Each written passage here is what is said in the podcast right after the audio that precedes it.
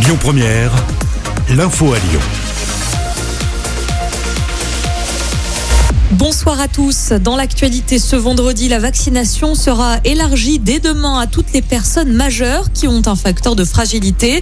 C'est une annonce d'Olivier Véran ce matin. Cela concerne 4 millions de personnes en France. On peut citer par exemple les personnes souffrant d'obésité, d'insuffisance rénale ou cardiaque, ainsi que les personnes souffrant d'un cancer. On revient également sur le calendrier du déconfinement qui se fera en quatre étapes à compter de lundi prochain, le 3 mai, avec euh, la fin de l'attestation aux journées et la reprise des déplacements entre régions. Dès le 19 mai, le couvre-feu passe à 21h, puis ce sera 23h le 9 juin. On retiendra aussi la réouverture des terrasses le 19 mai. Ce déconfinement est-il précipité comme certains scientifiques le disent? Le lyonnais Bruno Lina, membre du conseil scientifique du gouvernement, nous donne son avis. Écoutez.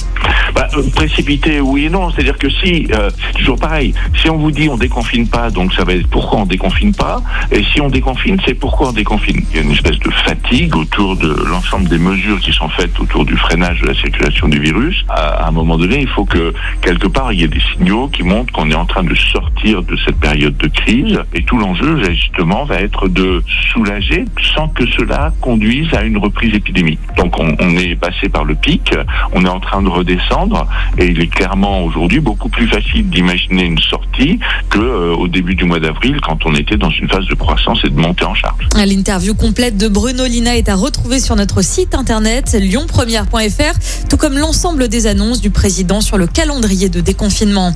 L'actu, c'est aussi l'hommage national rendu à Stéphanie, cette fonctionnaire de police tuée il y a une semaine par un terroriste dans les Yvelines. Une cérémonie a eu lieu ce matin à Rambouillet, présidée par Jean Castex.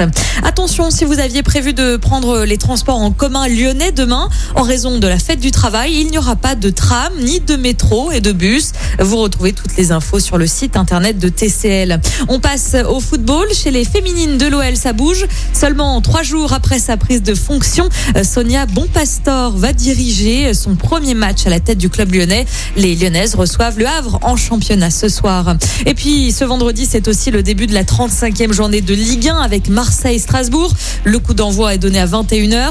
L'OL se déplacera dimanche soir sur la pelouse de Monaco. Les Lyonnais qui devront obligatoirement gagner pour espérer se qualifier à la prochaine Ligue des Champions. Et puis en basket, l'Asvel joue encore ce soir en championnat. Les Villeurbanais reçoivent Chalon-sur-Saône à l'Astrobal. Début de la rencontre à 21h.